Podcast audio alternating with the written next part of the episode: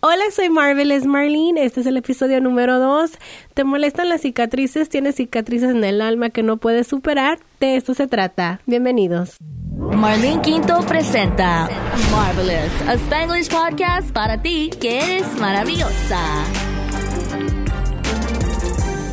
Hola amigos, esto es un episodio más de Marvelous Maravillosa. Y el día de hoy vamos a platicar con Said García que lo tengo ya en la línea telefónica, productor, todista más bien, le preguntaba yo a Said, ¿cómo te presento? Entonces, como Said, bienvenido, ¿cómo estás? Hola Marlene, pues estoy Marvelous, muy contento de estar aquí contigo y de reencontrarnos después de tantos años, ahora sí que frente a tus micrófonos ahora. Ah, oye, sí, cierto, no había pensado yo en esa parte, pero yo dije, ¿cómo le preguntaba a Said, ¿cómo te presento? Porque pues eres este locutor, productor, eh, eh, talent coordinator, conductor de televisión, eres todista, así es el título tuyo.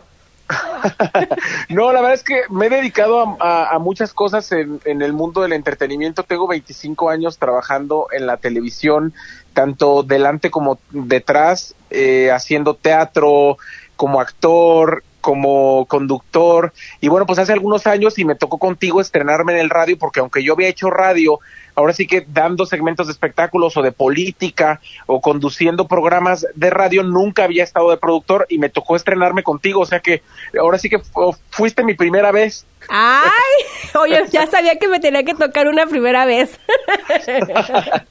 oye, este, bueno, este episodio es muy especial porque hay muchas personas ahora con las redes sociales y que nos exponemos nosotros y cada persona que tiene una, una cuenta, hay que entender que lo que tú publiques, aunque lo quites 10 segundos después, alguien ya le tomó foto, alguien ya lo copió, ya lo bajó, ya lo grabó, entonces son cosas que se quedan permanentes, ¿no? Entonces, este episodio es de cicatrices, de varios tipos de cicatrices. Muchas personas me han preguntado a mí, Marlene, ¿qué te hiciste en la cara? ¿Te aumentaste el mentón? ¿Te hiciste esto? ¿Te operaste la nariz? No me he operado nada. Sí voy a platicar y es la primera vez que lo platico. voy a respirar que es este, la cicatriz que yo tengo en la cara, lo que pasa es de que yo no me había dado cuenta hasta que a mí me dijeron, oye, te está creciendo la barba, ¿qué es lo que tienes ahí? Entonces yo dije, ah, chirrión, ¿sabes qué? Si es cierto, ¿qué es? Entonces voy al doctor y en el doctor me dice, ¿sabes qué? Esto está muy raro, está creciendo, eh, vamos a ver qué es. Me trataron de sacar tissue, no sé cómo se diga, como una muestra para ver exactamente qué es. Y resulta que me, cuando me sacan me dicen, es que no sabemos, no sabemos exactamente qué, necesitamos sacar más, pero el sacar más implica de que te vamos a tener que abrir, te vas a tener una cicatriz. Entonces yo dije, pero se va a ver mucho. Me dijo, no, pues posiblemente ahorita no, pero se te puede quitar y que no sé qué. Cuando tú vas a ver que si es cáncer o no, la gente no está buscando hacerte como una incisión bonita y que quedes bien, maravillosa, como este podcast, sino quieren ver si es eh, maligno o no. Entonces resulta que me sacaron una masa de aquí y me dicen, no, no es pero luego me dejaron chueca. yo dije, oigan, pues yo qué hago ahora? Entonces ya me lo he tratado de corregir, pero obviamente no se quitan. Entonces es algo que a mí me ha molestado mucho porque cuando la gente te dice, oye, que tienes esto, que tienes otro, no se dan cuenta de lo que es y ustedes creen que no me voy a dar yo cuenta porque me tengo que ver todos los días al espejo. Entonces, Ahora ya lo he superado cada vez más. Digo, ya sabes que ya lo voy a dejar. Es algo, pues una marca, tengo que estar agradecida que no es canceroso, que no, no, no, o sea, es, era, no sé qué era. Los doctores me dijeron que era nomás que me estaba creciendo como un montón de, como de bone tissue, de nervio y no sé qué, y etc. Entonces, obviamente tengo mi cicatriz aquí, me la he tratado de, de hacer con láser y todo ese rollo pero me quedó raro. Entonces, pero uno aprende, ¿no? Digo, uno aprende a aceptar las cosas tal y como son y cómo es tu cuerpo y, y, y darle gracias a Dios que no fue algo peor, ¿no? Que, que tiene, pues que fue, no fue nada.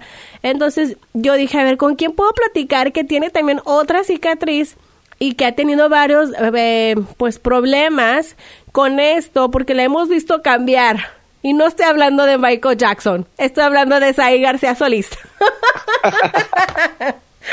¿Qué es lo que te pasa a ti, querido? Mira, eh, mi nariz ha sufrido muchos procesos y muchos cambios. Eh, ahora sí que a través del tiempo, y cambios no necesariamente positivos y la verdad es que siempre he tenido como un issue o como un problema en cuestión de la nariz independientemente de, que cada uno tenemos que aceptarnos y aprender a ser como somos, a mí desde niño eh, todo mundo me, me, decía, ay, qué niño tan bonito, pero tiene su nariz chatita. Entonces todo, oh. todo mundo desde chiquito me estaba como molestando con referente a la nariz. Entonces llegó un momento cuando yo estaba estudiando la universidad en Guadalajara, yo no vivía con mis papás, quise ver la forma de operarme la nariz porque siempre fue como mi trauma. Exacto. La cuestión es que fui a un, a un este, hospital donde entrenan a los cirujanos para, para hacerse, pues ahora sí que profesionales de la cirugía. Obviamente como cobraban muy barato, te estoy hablando como unos tres mil pesos, tomando en cuenta que una operación de nariz cuesta con el más jodido 15 mil, o sea, era muy barato y yo dije, ah, de aquí soy, me voy a operar la cuestión es que yo lo planeé sin avisarle a nadie, sin avisarle a mis papás, yo ya era mayor de edad, ahorré mis tres mil pesos, me metí a trabajar y dije, Chazam, yo me voy a ir a operar la nariz. Entonces voy y el, problema es que yo salí de mi operación y según yo, ay, sí me mejoró la nariz, qué bonita. La cuestión es que pasaron los años y llegó un momento donde la nariz se me cayó. ¿Cómo? O sea, haz de cuenta que estaba la nariz normal y de repente se empezó a hacer un hoyo. Cuando fui a que me checara un doctor bueno, me dijo, es que cuando te hicieron la operación, te cortaron el cartílago.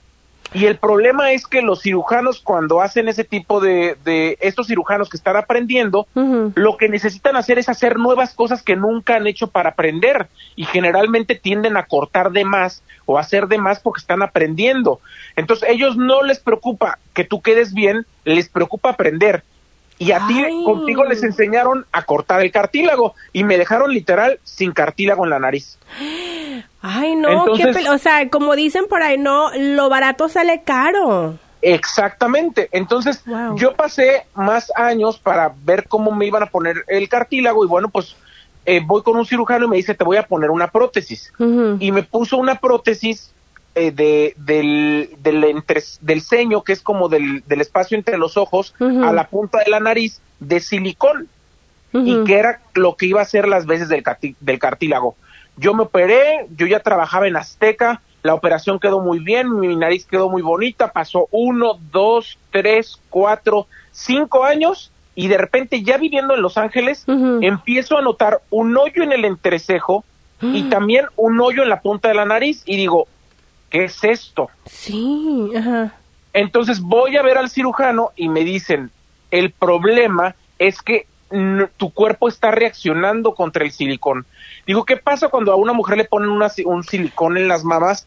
Pues es tanto silicón que el cuerpo hace reacción inmediatamente. Exacto. La, parte que te pusieron a ti de silicón es tan chiquita que tardó mucho en hacer reacción y lo que pasa es que el silicón se está encarnando en tu piel y te lo tenemos que quitar ya. Wow. Entonces, voy a que, o sea, voy a que me operen, me opero con un muy buen cirujano en Guadalajara, me quitan esas, esa, esa prótesis, pero ya no me pueden poner silicón porque el cuerpo lo rechaza. reacción. Entonces, tuvieron que ponerme hueso y cartílago y me sacan cartílago de la oreja y hueso de la costilla.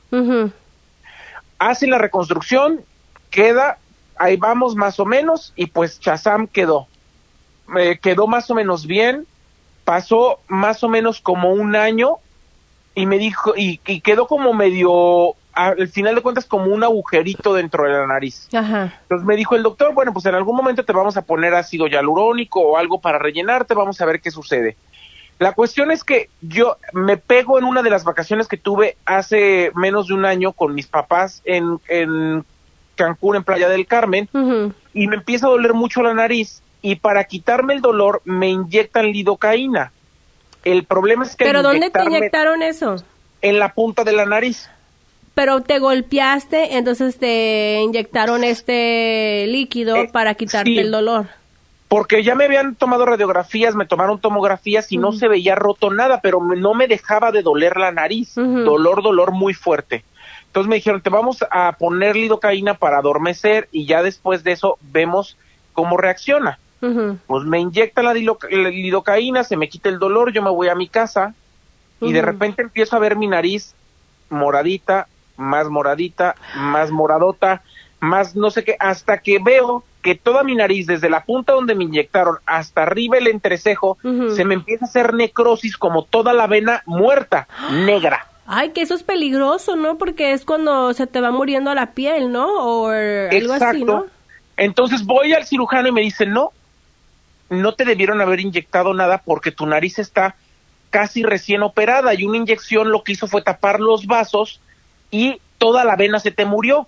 Entonces tenemos que esperar como hasta una quemadura a ver en dónde para la herida y se te tiene que sanar solito. Entonces en un año pues tuve que esperar a traer la nariz de Walking Dead eh, mucho tiempo. Porque te miré eh, con tape mucho, algún tiempo, ¿no? O sea, en televisión casi no se te mira, pero cuando te miré dije, ay, ¿por qué trae un curita ahí en la nariz? Sí, lo que pasa es que literalmente se murió toda la vena y la cicatriz se hizo desde el entrecejo hasta la punta de la nariz, toda completa. ¿Y qué pasa cuando eso sucede? La cuestión es que ahorita me dijo el cirujano que nos tenemos que esperar, tenemos que esperarnos porque no podemos inyectar nada porque los vasos están tan sensibles ya con tres operaciones que cualquiera de los vasos se puede tapar y vuelve a hacer necrosis y me vuelve a dejar más cirugía. Entonces mi nariz está de mírame y no me toques. Así literalmente está de caso de ve a Bosch a ver o alguno de esos programas perrones a ver si te la quieren arreglar, pero me dijo el cirujano, yo ya no me la tocaría. Yo ya no me haría nada. Oye, es, es exacto también, o sea, yo ahora digo, cuando la gente me dice, ay, que te aumentaste, quisiera yo lo que, si yo me hiciera operaciones, me quiero, yo sí me quiero hacer una mega liposucción, por favor, ya porque digo, yo quisiera tener mi cara redonda y el cuerpo delgado, pero en tu caso, ahí, ¿cómo lidias con este problema? Te lo digo porque cuando es en la cara no lo puedes esconder, o sea, te puedes maquillar poquito y a lo mejor se asimila, pero cuando son del, del, cuerpo, pues te tapas, pero en la cara es tu carta de representación, es lo primero que la gente te ve. ¿Cómo, cómo lidias esto? ¿Te molesta? ¿Has tenido un tiempo donde dices tu puta, qué hago? O sea. Mira, pasé por muchos procesos. Lo primero que yo pensé, porque acababa de regresar a la televisión, no llevaba ni un mes de haber vuelto a trabajar en televisión después de que duré casi dos años sin estar en la tele. Dije, me voy a quedar sin trabajo. O sea, pasó por mi cabeza 20 cosas impresionantes porque literalmente la nariz se me estaba cayendo a pedazos porque toda esta vena eh, duró como seis meses en sanar y dejó una cicatriz espantosa y además se me veía literalmente como una nariz de zombie. Entonces, eh, y no me podían maquillar encima, me tenían que poner un tape, mil cosas. Y el cirujano me dijo, hay que esperar, esperar, esperar, pedí dos o tres opiniones, igual esperar, esperar, esperar, esperar. Entonces, bueno, pues lo que tuve que hacer fue esperar me encomendé a Dios y en ese proceso, pues ahora sí que tomé literal hasta terapia psicológica hasta que me reconcilié con mi nariz y dije, así me quiero, ya me la madrié tres veces, ya me lo operé tres veces, ya me pasó esto del golpe, ya me pasó esto de la inyección, ya no quiero tocarme mi nariz. Ahorita lo que estoy haciendo es más bien haciendo cosas alternativas para evitar la cirugía, porque ya no me quiero volver a operar. Porque la otra operación tendría que volver a ser que me saquen piel de la pompa o de la frente o de la nuca y volver a ver con qué rellenan eso, si le ponen otro pedazo de, no sé qué. Y ya no quiero otra vez volver a pasar a mi cuerpo y a mi nariz por otra cirugía. Más bien lo que dije yo, ya me quiero así, ya quiero a mi nariz así, nunca debí haber tocarla, haberla tocado, me debí haber aceptado como soy desde el principio, pero ya me la madrié, ahora tengo que afrontarlo, tengo que ver que así estoy, a que así soy, así quererme, y al final de cuentas dije, bueno, pues la nariz se ve interesante, la cicatriz se ve interesante, y ahorita estoy haciendo un tratamiento que se llama eh, microneedling, que es un, es un como lapicero de hierro que tiene en la punta muchas agujitas que activa el colágeno de forma natural, me lo ponen en la cicatriz, la, la nariz se inflama porque el colágeno naturalmente se activa y eso está haciendo que desaparezca poquito la cicatriz. nunca va a quedar igual de como estaba ni voy a regresar a mi primer nariz antes de mi primer cirugía. En eso tengo que estar consciente. Pero con la intención de que ya no me quiero volver a operar, lo que estoy haciendo más bien es tratar de hacer alternativas para tratar de desaparecer la, la cicatriz porque quedó muy profunda, literalmente toda la vena Marlene se murió, entonces sí quedó una cicatriz bien profunda, entonces eso es, va a hacer que desaparezca poquito, que sea menos notoria, que ya con maquillaje no se note, pero así voy a estar por el resto de mi vida y más si no me quiero operar. Y ahorita yo hoy no me quiero volver a operar de la nariz. Mira, fíjate que estoy haciendo yo también lo mismo porque es lo que me recomendaron. Me dijeron, yo, la verdad, me hicieron, cuando me hicieron eso, tenía la cara inflamada, o sea, toda la cara se me inflamó. Y yo decía, pues qué pedo, y así me iba el trabajo y todo, y así, o sea, pues ni modo. Y tardó como un año y medio para poder, hasta me dieron terapias de, como con toques, para que tuviera yo la sensibilidad de nuevo, porque no podía ni hablar hablaba así como que hablaba muy raro y ahora ya estoy hablando mucho mejor. Entonces ya me traté de que dije yo, bueno, pues no me pueden dejar chueca. A mí me dejaron como de un lado más grande que otro. Dije, bueno, y voy a ir. Y luego que me inyectaron también una sustancia. Esto lo va a emparejar, este el otro. Pero ya dije yo, ya sabes que ya no quiero hacer nada porque aquí me, o me van a dejar sin hablar o pues no es como un problema súper grande, dije yo, no, o sea, cuando ya veo que la gente quemada del rostro y todo eso, digo yo, eso fuera, es más eh, traumático que lo que yo tengo. Entonces ya me dijeron, mira, te podemos hacer el, como el micro needing, que es lo que tú dices, de donde te están así.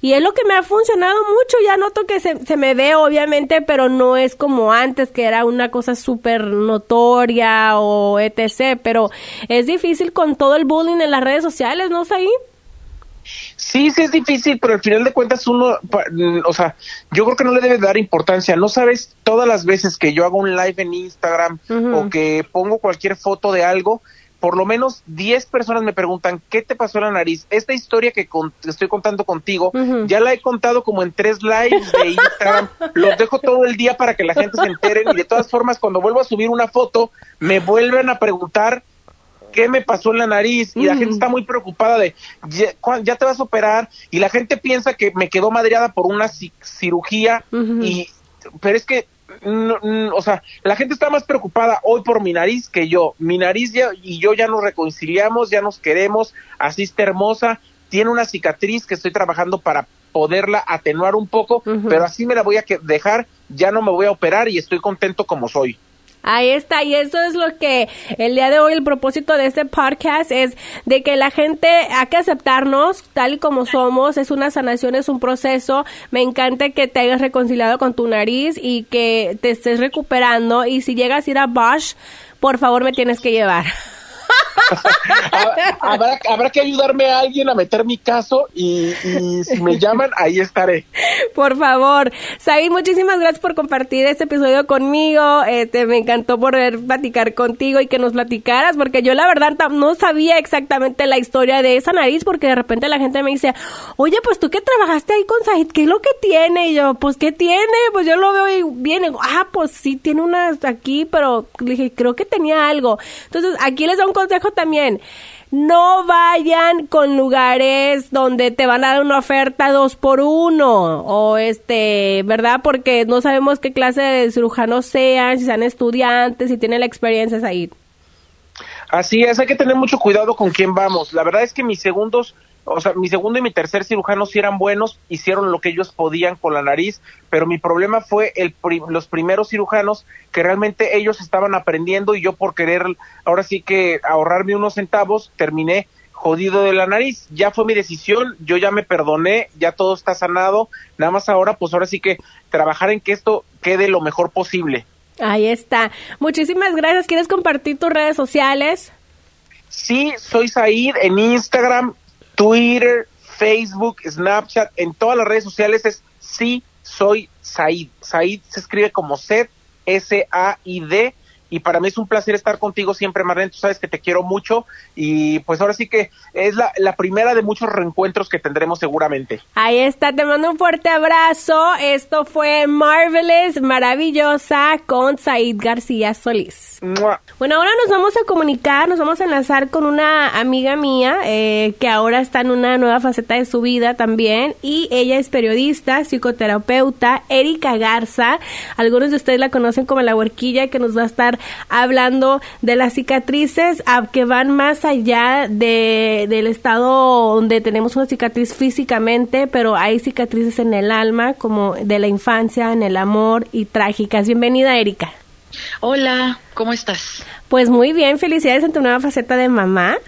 Gracias, voy a celebrar mi primer Día de las Madres próximamente, ya estoy súper feliz. Nos da mucho gusto. Ah, estaba platicándole a todos nuestros escuchas de que hay cicatrices que van más allá, ¿no? De la superficie. Son cicatrices que nos marcan la vida, que nos pueden causar traumas y que nos pueden evitar a realmente disfrutar de la vida y ser felices como hay momentos en la infancia. Esas cicatrices, ¿cómo podemos sobrellevar estas cicatrices, Erika? Pues bien, así como tú lo mencionas, Marlene, no, hay diferentes tipos de cicatrices. Hay cicatrices físicas, por ejemplo, personas que han estado en un accidente de coche que, han sido marcados eh, gravemente físicamente, uh, emocionales, eh, por ejemplo, el divorcio o cuando una persona pierde a un ser querido y hay mentales, ¿no? Este cicatrices mentales que quedan marcadas en nuestras mentes por mucho tiempo, por varios años. Eh, hay, hay todo tipo de cicatrices, ¿no? Hay que hay que hay que resaltar que, que todo mundo tiene y, y briaga con, con, cicatrices de diferente manera. Hay personas que toda la vida llevan esa cicatriz con ellos y hay personas que a través de la psicoterapia o a través de oración o a través de eh, apoyo de grupos pueden sobrellevar sus cicatrices y es, es el punto que, que, yo quiero resaltar contigo el día de hoy, ¿no? De que la manera para sobrellevar una cicatriz es exponiéndola, es dar, darle luz. Eh, ya sea personalmente con otras personas, o sea, compartiendo personalmente tu, tu experiencia y poniéndolo en, la luz, ¿no? Muchas cicatrices no son notables. No sé si tú lo has notado. Todos tenemos cicatrices. Claro es algo que tenemos que, que, estar súper claros en eso, ¿no? Todos llevamos cicatrices de una forma u otra y muchas no son notables y no son notables hasta que nosotros no las resaltamos. ¿Es importante hablar de estas cicatrices, Erika? Yo creo que sí, Marlene. Yo creo que sí. Hay un pastor que se llama Rick Warren que, que habla y dice la siguiente frase, dice, don't, don't repress, uh, confess. O sea, que no deberíamos de esconder nuestras cicatrices, sino confesarlas, como te decía anteriormente, eh, ponerlas en la luz, pero uno tiene que comenzar con aceptar la cicatriz. Todo comienza con uno. Es una, es un proceso. No es algo que de repente dices, ay, mañana lo voy a poner en las redes sociales. No, es comenzar primero con uno, es estar cómodo con uno y aceptar su cicatriz, aceptar que muchas veces son battle wounds o que son eh, marcas de guerra y también ver una cicatriz como una victoria, algo que tú ya, ya, ya sobrepasaste, que tal vez está allí, pero cada vez que la ves la cicatriz, Marlene, eh, sabes que es una victoria, es una marca de victoria porque ya no tienes esa herida. Y que vas viviendo la vida, ¿no? Que estás experimentando, que, que ya has sobrepasado y que ya sanaste. El sanar no significa sino que ya lo puedes hablar, que ya lo superaste con ese baggage, con esa basura, con esos sentimientos embotellados donde no nos, nos afectan a uno mismo, a la gente que nos rodea y a darnos una oportunidad. Exacto. Pero tenemos que ser muy sensibles, Marlene, porque como te decía anteriormente, no todos briagamos con las cicatrices de la misma manera. Hay algunas personas que tienen cicatrices que han llegado a trauma que no duermen bien, que están estresados, que tienen migraña, que tienen diferentes problemas físicos y psicológicos y tenemos que ser un poco sensibles a ese aspecto. ¿Por qué? Porque una persona que tiene trauma o ha experimentado eh, trauma eh, eh, postraumática tiene, eh, tiene que briagar con la situación diferente, ¿no? Es más lenta el proceso, es más eh, personal y más privado, más reservada la persona. E, es como un secreto que tienes que dejar en la luz, pero que no lo puedes soltar luego, luego, porque te puede herir más. O puedes tener reacciones de personas que te pueden llegar a herir más, ¿no? De repente, mira, te doy un ejemplo. Ah, vemos que, que, de repente hay personas que han eh, enfrentado un abuso sexual de niños por sus propios padres, vamos a decir, ¿no? Por ejemplo, tengo un caso de una persona que conozco que eh, sufrió abuso sexual por parte de su propio padre. Se casa, nunca le dijo a su, a su mujer que él había experimentado eso hasta después de casado. Entonces, al decirle a su mujer, la mujer comenzó a comprender por qué él tenía algunas, algunos problemas en la intimidad, porque su propio padre había abusado de él. entonces, eh, sí, entonces cuando no briagamos o no enfrentamos la situación, a, cierto punto nos puede afectar en nuestras relaciones, en nuestra intimidad y más eh, en nuestro estado físico, en nuestro estado psicológico, ¿no? Claro, mental, emocional y, y, no nada más con uno, sino las personas que están alrededor de nosotros también son afectadas por estos traumas que vamos eh, colectando en el paso de nuestra vida. Algo muy importante que comentaste, ¿es importante lo espiritual que tengamos de repente? Me encanta eso, ¿eh? Sí, yo creo que sí. Y te voy a dar el ejemplo más grande. Eh, Alcohólicos Anónimos. Alcohólicos Anónimos fue, eh, fue fundada eh, por un grupo de cristianos con la intención de que uno no podría sobre, sobrepasar eh, la adicción al alcohol sin la ayuda de Dios. muchas personas se refugian en eso y las personas que son creyentes siempre les, les, les, llevamos a ese punto o los, los motivamos de que, de que se refugien en su fe o en, eh, en su, una base espiritual para poder eh, tener extra apoyo de algo mucho más poderoso que nosotros, ¿no? Aparte, eh, en lo espiritual o los grupos espirituales en muchas sectas y muchas religiones tienen grupos de apoyo, tienen, ah, este, hay otro grupo que se llama ah, Recovery. Eh, muchas iglesias cristianas y católicas tienen este tipo de grupo. Las iglesias cristianas y católicas son las que donan sus espacios una vez, tres, cuatro veces por semana para que la gente pueda ir a reunirse uh, gratis. Ellos, ellos son los que, que, que, de repente prestan sus lugares de, de de servicio para que se reúnan los grupos y se puedan refugiar. Entonces, las maneras que uno puede compartir su mensaje y su cicatriz es convertirlo de un mes a un message, ¿no? Que tienes un mes y lo haces en un, message. un desastre a un mensaje. Exactamente. Es personal, con otra persona que podría estar pasando lo mismo que tú o que, que tú ya pasaste y dices tú, yo quiero ayudar a esa persona, podemos encontrar sanación allí a través obviamente de las redes sociales como tú lo has hecho anteriormente y a través de estos grupos de apoyo, ¿no? Eh, tenemos que estar preparados, aceptación, eh, oración o, algo espiritual, ¿verdad? En, respetando las religiones de los que nos escuchan y el apoyo, ¿no? Buscar ese grupo de apoyo y compartir el mensaje y saber que no estamos solos. Exacto.